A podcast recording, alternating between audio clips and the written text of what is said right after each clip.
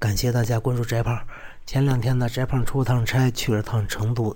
翟胖在成都呢，就发现一个非常有意思的事情，就是成都人呐，在这这个走路真是慢，尤其让翟胖这个在北京、太原这北方城市待惯了的人受不了，呃，老要跟在他们后边这个磨磨蹭蹭的往前晃，这个 实在是忍受不了，所以翟胖一路上走路就不停的在超人、超人、超人，哎。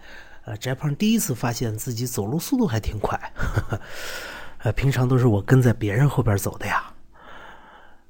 而这样慢悠悠生活的成都人呢，那个非常惬意的成都人，呃，他们开上汽车却是判若两人，简直在路上是在飙车呀。这个平均时速，翟胖目测应该在五十到六十，在城市主干道啊，那是非常恐怖的事情啊。那么。这是怎么回事呢？您说，按理成都人，成都那个地方，这个大家呢都是那么一份工作，这个有钱人和没钱人差距其实不大，是吧？而且生活是相当的悠闲的。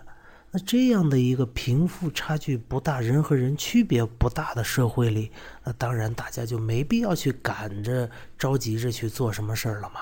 呃，反正你迟做和早做效果都是差不多的。所以大家走路是很慢的，可是呢，当成都人开上汽车以后，这个就非常不一样了。为什么开上汽车人就会变呢？因为开上汽车以后，你的本来面目就被遮住了，你的你这个人是个什么人，别人是。不能直接看到了，只能通过你的车来判断，所以车就相当于给人戴上了一个面具。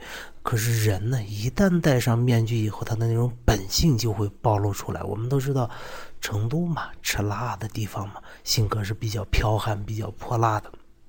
这是其一，其二，正是因为大家平常生活里边没有那么大的贫富差距，没有那么大的社会地位的分别，因此呢。就要通过汽车这个东西，这个小处来显出人和人的不同。